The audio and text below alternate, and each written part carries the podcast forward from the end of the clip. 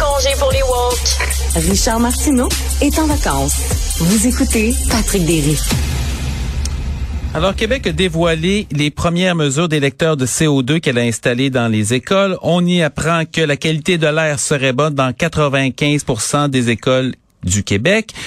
On en discute avec Nancy Delagrave, physicienne et coordonnatrice scientifique pour le collectif euh, COVID Stop. Euh, bonjour Nancy. Bonjour Patrick. Est-ce qu'on devrait être content? La qualité de l'air est bonne dans 95% des classes, c'est le ministère qui le dit?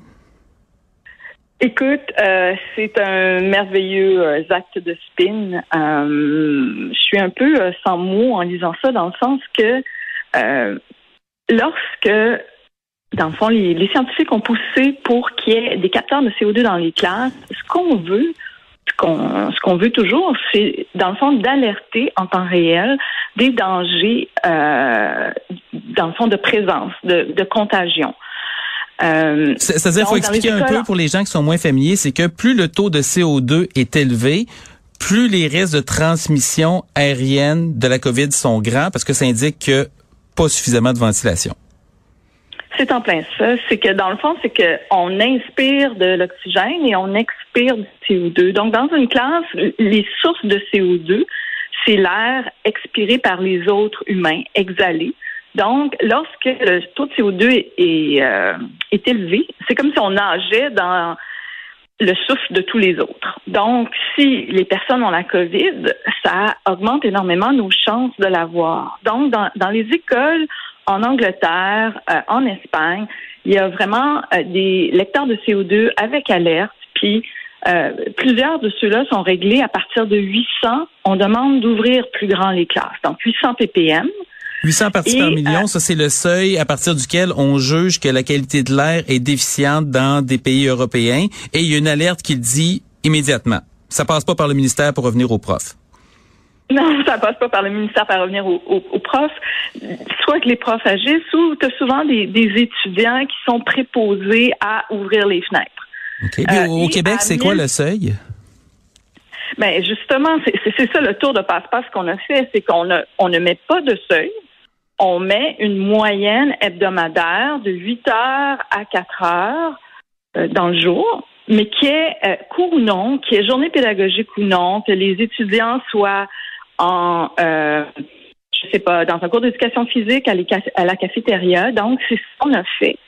Et euh, ça, ça, rend vraiment l'exercice. Fait qu'on mesure à la fin de la semaine, par exemple, au lieu de mesurer en temps réel. C'est en plein ça. Et euh, juste pour vous donner une, une idée, c'est que la norme ASHRAE, donc c'est euh, dans le fond c'est la norme de ventilation nord-américaine. En 2016 déjà, il estimait que 1000 ppm de CO2, c'était le seuil euh, maximal pour un endroit qui doit être bien ventilé. Dans, dans un bureau, un endroit où est-ce qu'on est longtemps. Donc, ils savent que, par exemple, lorsqu'on est dans un bureau, qu'il y a plus que 1000 ppm, à ce moment-là, euh, les personnes sont somnolentes, euh, ils ont des maux de tête, donc ils sont pas productifs. Et c'est surtout pas un environnement euh, d'apprentissage intéressant pour les étudiants. En réalité, c'est montré que leur test scolaire diminue énormément à partir de 1500 ppm. C'est euh, comme à, partir de manquer plusieurs journées d'école. Donc le, le, seuil à partir duquel ça peut causer des problèmes, c'est 1000 ppm. Le seuil euh, qu'on a établi dans des pays européens, c'est de dire hey, dès que ça dépasse 800 à un moment précis, mettons un matin comme si on est dans un cours, ça dépasse 800, ouvrez les fenêtres, faites de quoi? Au Québec, on dit si au bout de la semaine ça a dépassé 1500 en moyenne, là, on va peut-être y penser. Donc, ce que ça veut dire, c'est que si c'est 1500 au total pour la semaine, il y a des moments où ça peut-être été 2000, 2500, donc. Oui, exactement. Et on a eu des, euh, photos de capteurs de CO2 qui ont été euh, prises, par exemple, euh, en photo par les, les professeurs des, des, étudiants et qui, ont, qui ont été envoyés à la COVID école. On en a vu qui était à 3466. Là, je vais vous lire quelque chose du gouvernement américain c'est qu'à partir d'une exposition chronique au CO2 de 2000 à 3000 euh, parties par million, qu'est-ce que ça fait? Ça fait une calcification des reins et une déminéralisation des os. OK? Donc, ça n'a pas l'air agréable. Ça, ça m'apparaît pas acceptable, mais si on lit le document, on nous parle de paramètres de confort. Donc, on est en train complètement de nier qu'on est euh, qu'il y a des effets sur la santé, alors que ces effets sur la santé sont, sont connus. Euh, il y a aussi une augmentation du rythme cardiaque. À partir de 1000 ppm, il y a la somnolence.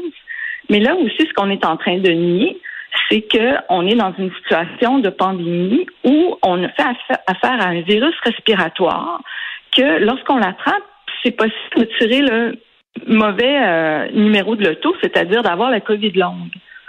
Donc là, on va comme on est on est en train de faire comme s'il n'y avait pas de pandémie et on, met la norme anormalement élevée. Moi, ce que je comprends pas, Nancy, t'es bon, tu es scientifique, tu es physicienne, tu regardes, euh, tu regardes les données, tu regardes les faits, tu vas changer d'idée si euh, si les données changent. Ça fait presque depuis, en tout cas, ça fait les premières hypothèses sur la transmission aérienne du virus, au printemps 2020, mais ça fait depuis l'été 2020, on le sait de façon assez certaine que c'est important. Puis depuis un an, ça fait absolument plus le doute. Pourquoi qu'on bloque encore?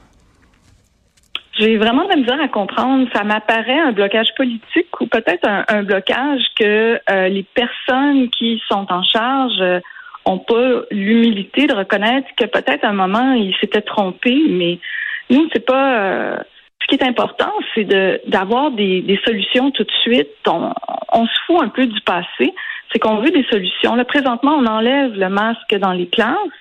Alors, le taux de CO2 va être d'autant plus important. Puis c'est surtout que nous, au Québec, on n'a pas l'outil dont on aurait besoin, c'est-à-dire on n'a pas en plus les, la filtration EPA ou par des, des filtres qui retiennent les particules infectieuses dans l'air. Donc, on se donne aucun des outils pour faire. Contrairement à l'Ontario, par exemple, qui ont installé des purificateurs d'air dans 70 000 classes puis qui en ont annoncé 40 000 autres, au Québec, on a à peine quelques centaines de classes où ça a été fait et même le ministère et des centres de services scolaires ont refusé d'avoir des purificateurs d'air. Exactement. Alors que c'est quelque chose qui peut nous aider, c'est quelque chose qui peut retirer 90% euh, des particules infectieuses dans l'air lorsqu'ils ont euh, sont en fonction pendant 30 minutes. Si on a le nombre suffisant pour la pièce, bien sûr, mais euh, c'est trois ou quatre selon les, les salles de classe. Hum, écoutez, moi, je, trouve ça fascinant. On en a déjà euh, discuté à plusieurs reprises. Il y a comme il y a une, unanimité en dehors du gouvernement là-dessus. Euh, je sais pas qu'est-ce qu'il va falloir faire pour euh, être entendu. En attendant, mais on va tenter de faire passer le message. Merci beaucoup, Nancy Delagraffe. Merci, Patrick. Bonne journée.